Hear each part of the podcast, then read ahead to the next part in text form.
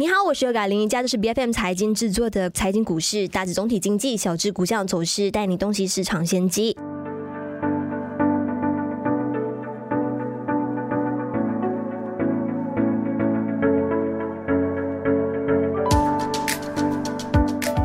几个月以来呢，其实市场不停的在环绕着同一个课题，那就是美国的债务上限问题了。那对此，美国共和党和民主党之间呢，也存在着非常严重的分歧啊，双方都拉锯了好长的一段时间。那当然，这个阴霾呢，也一直笼罩着美国政府。但就在上个星期六呢，美国总统拜登才刚签署了二零二三年的财政责任法案。那这么做呢，就能够避免美国政府出现可能性的这个违约的现象。所以呢，这个现象我们也今天要来着重来谈一谈，因为这个上限呢是一直生效到二零二五年初的。那这个也是二战结束以来呢，美国第一百零三次调整债务上限了。那今天除了关心这个以外呢，我们也想了解看看啊，近期波动比较剧烈的油价究竟是背后发生了些什么事情？那在我们的节目上，我们邀请到的就是 Tribute Capital 的基金经理梁家满，你好。你好，是我们首先来谈一下这个，同样是在上周末才刚有定案的，就是 OPEC Plus 呢刚宣布了最新的这个产量的协议。那沙特呢会额外每一天都减产一百万桶。那这个呃新闻出来也导致油价飞涨的。其实你能不能教大家就是啊怎么样去搞懂？到底油价背后波动的逻辑是什么？因为每一次大家感觉好像都是在等着，好像产油国他们的一个拍板定案，他们的增产或减产的都会给市场带来一定的这个波动。嗯，但是首先呢，我必须先说明一下，预测油价其实是非常极具挑战性的，因为呢，这原油本身它是一个非常全球化的商品，所以它的价格波动。当然，你会受到非常众多因素的影响了。虽然我我已经关注这个石油以及天然气市场大约十年了，但是呢，我至今呢还从未遇过任何一个人或者是一个机构，他们能够准确并持续性地准确的预测的油价。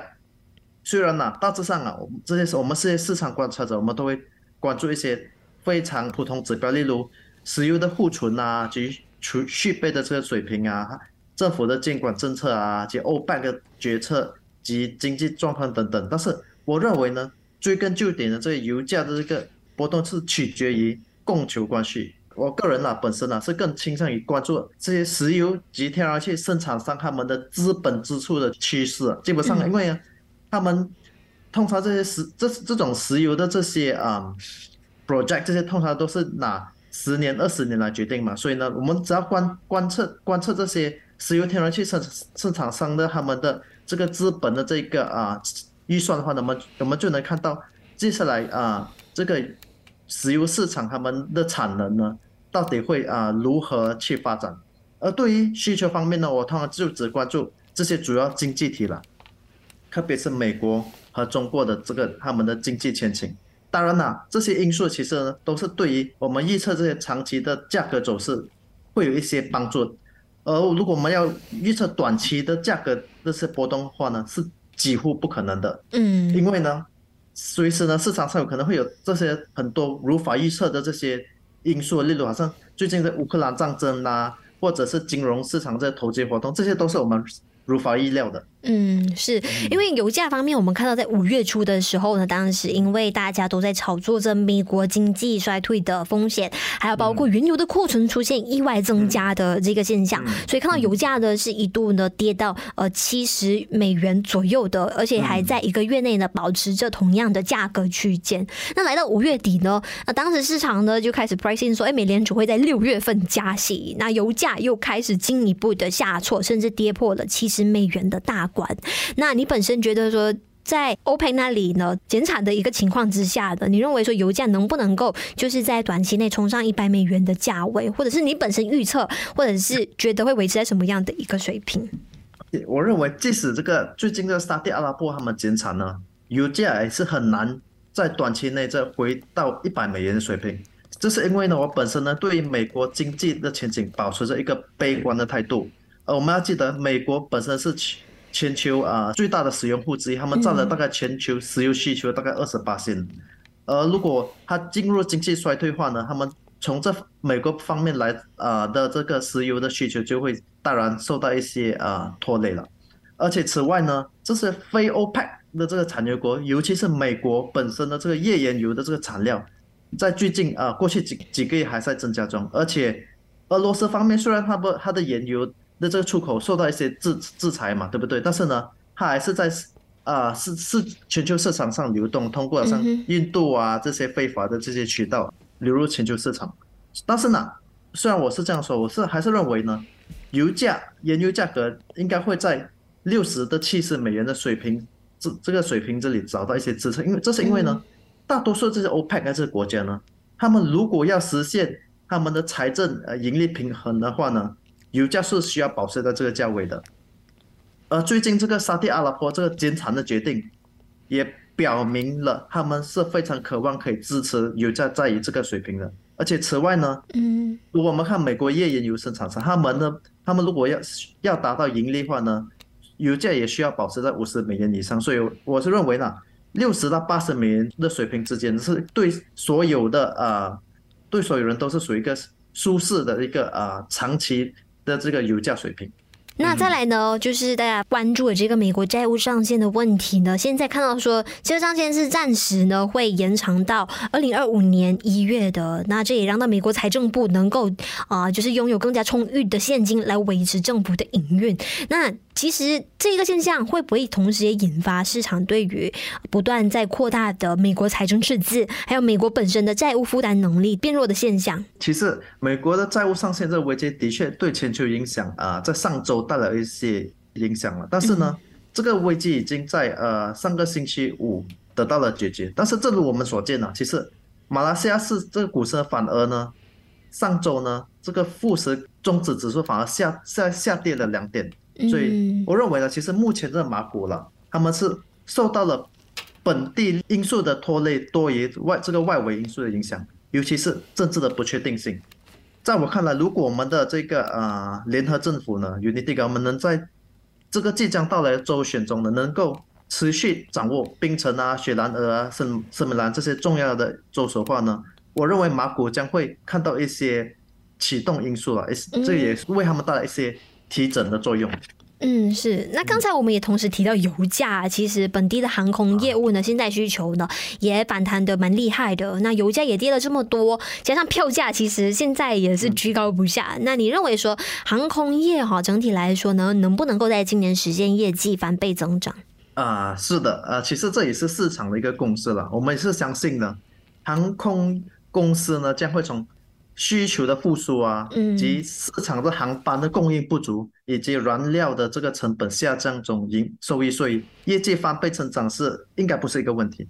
嗯，所以呢，我是认为如果今年呢，有可能是他们达到一个比有可能会他们业绩有可能会比啊这疫情之前更高，我们是不会感到意外的。但是呢，我们要记得在马股上呢，我们现在投资者只有亚航可以进行投资嘛，所以选择上上。来看是非常有限了。那其实刚过去的这个国内的财报季呢，大家总觉得所以表现是差强人意的。其实现在有好多机构呢，也开始纷纷调低了我们综合指数在年底的目标展望，觉得说到了年底都还很难突破一千五百点。就是在年初的时候，大家本来蛮乐观，认为说哎可能可以坚持一千六百点。那你对于这个观点，你是不是本身也认同的？OK，如果我们从市场最近的走势来看呢，欠五点确实看起来是蛮难达到的。但是呢，我认为了，我们还是不应该排除这种可能性了。我觉得一旦呢，我们消除这种政治不确定性啊，及全球经济放缓的这个压力的话呢，马来西亚其实我们是会受益于这种产业供这供应链从中国转移至这里的这个趋势。同时呢，政府现在在进行着。的这些财政改革，例如啊，补贴合理化啊，以及呃个人所得税的调整啊，在长期上会助于增加这些投资者对我们市场信心。所以，在我看来，我本身还是有信，还是蛮乐观的，就是说年底前应该可以达到一千五百点。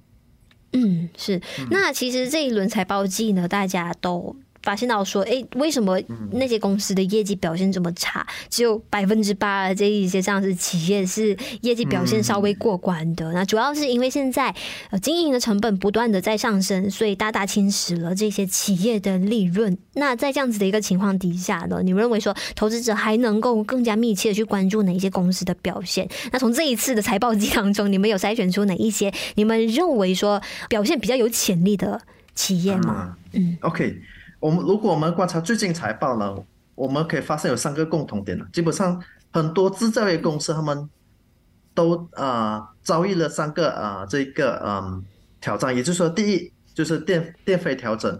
第二就是这个最低工资的调整，以及第三呢，也就是我们马币的走走弱。因为呢，这马币走弱有也是影响到那些以外币来采购这原材料公司。但是尽管如此，我们记得，因为这业绩已经公布了，所以呢。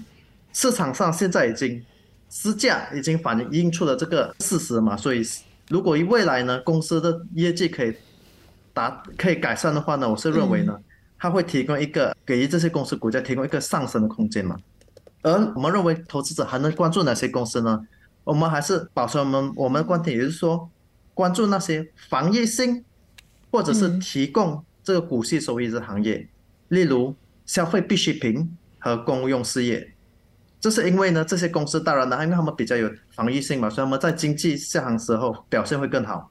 而且随着未来如如果啊经济下行的话呢，国国行有可能会调低利率嘛，所以这有可能会帮助支撑他们的这个估值的这个水平。而且此外呢，这些消费不是不是是这一些消费品公司，例如好像啊马来亚面粉厂啊，他们都可以从这些大宗商品的这一个原材料下的成本的下降中受益。而马来西亚这些公用事业公司啊，像我们有关注一个就是滨州水供嘛，因为这新联邦政府呢，他们也是啊有提供了一些暗示说呢，他们会对这些水费啊这些进行审查，所以有可能水费会调高，而且这个啊 BBA 他们本身的这个最新业绩也是显示了，他们已经从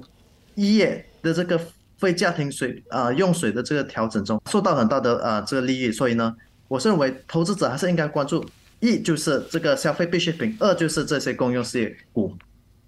其实来到六月初了，现在呢，其实还有多一两个礼拜的时间呢，我们即将迎来美联储啊又新一轮的这个货币政策会议了。其实大家相信都啊还蛮犹豫不决的，在这之前的也不敢贸贸然的，就是轻举妄动，因为呃如果说这一轮继续加息，而且甚至在呃这个鲍威尔的言论当中，大家也听不出来在年底要开始呃就是停止升息的步伐，甚至开始降息的话呢，那或许也会。同样的掀起市场非常大的啊一轮的波动。那今天在我们节目上给我们带来股市点评的就有梁家曼，他是 Trave Capital 的基金经理。非常感谢你的分享，谢谢。谢谢。